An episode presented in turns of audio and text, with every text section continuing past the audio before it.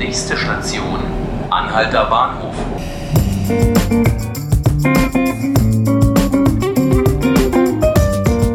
Hallo und herzlich willkommen zu 5 Minuten Berlin, dem Tagesspiegel-Podcast aus unserer Redaktion am Anhalter Bahnhof. Mein Name ist Jonas Bickelmann und ich stehe hier heute mit meinem Kollegen Felix Hackenbruch. Hallo Felix. Hallo Jonas.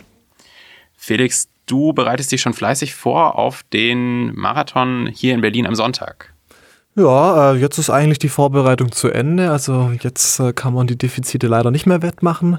Jetzt muss die Form stimmen. Äh, ich laufe tatsächlich am Sonntag also zum zweiten Mal einen Marathon und ähm, ja, hoffe, dass das sich ausgeht. Um 9 Uhr geht's los. Ich hoffe, es kommen viele Zuschauer, um mich anzufeuern und natürlich die anderen 45.000, die starten.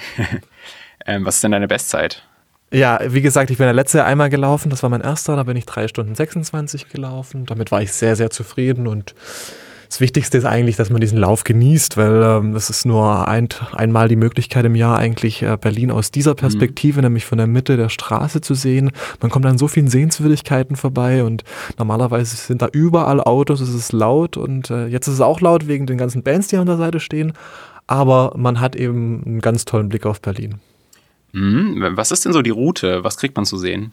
Ja, die Route hat sich in den letzten Jahren jetzt nicht mehr verändert. Das ist einfach, das gilt auch als die schnellste Strecke, Marathonstrecke der Welt. Ähm, dementsprechend sind auch schon viele Weltrekorde gefallen. Man startet auf der Straße des 17. Juli, läuft dann an der Siegessäule vorbei bis zum Ernst-Reuter-Platz, biegt dann ab Richtung Moabit. Dann geht es in einer großen Schleife zurück Richtung Kreuzberg. Dann geht's äh, auch nach Neukölln, Hermannplatz und dann läuft man immer geradeaus die Gneisenaustraße hoch. Das zieht sich ganz schön mhm. bis zum Halbmarathon und dann geht es äh, Richtung Schöneberg, Rathaus Schöneberg und immer weiter in den Westen der Stadt. Ähm, da ist dann irgendwann wilder Eber und so, also da wird es dann äh, ziemlich spärlich, auch im Publikum. Wobei der wilde Eber ist immer so ein Hö Höhepunkt, da stehen immer viele Cheerleader und, und mhm. Zuschauer. Mhm. Und dann geht es mit Schwung also äh, Richtung Kudamm, äh, auch wieder eine sehr lange Gerade und äh, vorbei an der Gedächtniskirche. Bülowstraße entlang und dann Potsdamer Platz und dann wittert man schon das Ziel, muss aber noch eine kleine Ehrenrunde drehen und dann kommt quasi der schönste Teil der Strecke. Unter den Linden, da stehen die Zuschauer nämlich Spalier und dann läuft man durch das Brandenburger Tor, das sind ja immer diese ganz tollen Bilder und dann kommt der blaue Teppich die letzten 100 Meter und man kann sich feiern lassen und ist ein Marathoni. Alles klar. Ähm, was ist denn aber für die zu befürchten, die sonst auf diesen Straßen unterwegs sind, also Autos, Fahrräder? Ja, also ich würde sagen, Autofahrer sollten einfach mal schön ausschlafen und dann das Auto stehen lassen. Am besten sollen sie einfach vorbeikommen zum Applaudieren. Und ähm, nein, im Ernst, also das gibt immer wieder Diskussionen. Ist es gerechtfertigt, die ganzen Straßen mhm. abzusperren? Das ist ja wirklich ein Lauf komplett durch die City, aber äh, ein Tag im Jahr, zumal es ist ein Sonntag, da muss man jetzt auch nicht unbedingt arbeiten, ist, finde ich, das vollkommen vertretbar. Und wenn man unbedingt Auto fahren will, kann man ja auch immer irgendwie drum rumfahren. Es macht aber wirklich keinen Spaß, glaube ich, als Autofahrer. Und ähm, aber es gibt dann immer wieder die Forderung, ja, lass sie doch in Brandenburg laufen oder sonst was. Früher ist der Berlin-Marathon tatsächlich im Grunewald gelaufen.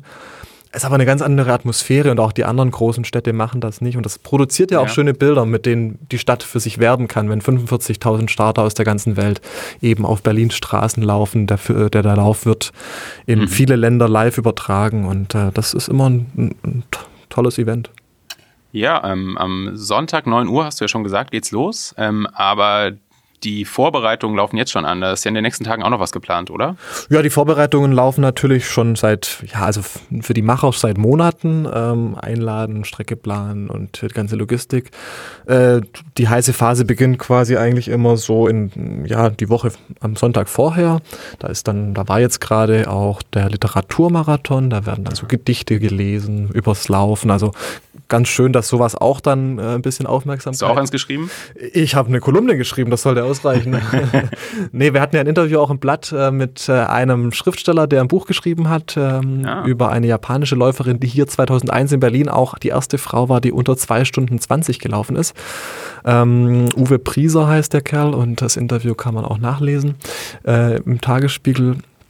Und ähm, Nein, also ich habe nichts geschrieben, aber das ist quasi der eine Teil. Ähm, das ist jetzt allerdings schon in der Vergangenheit.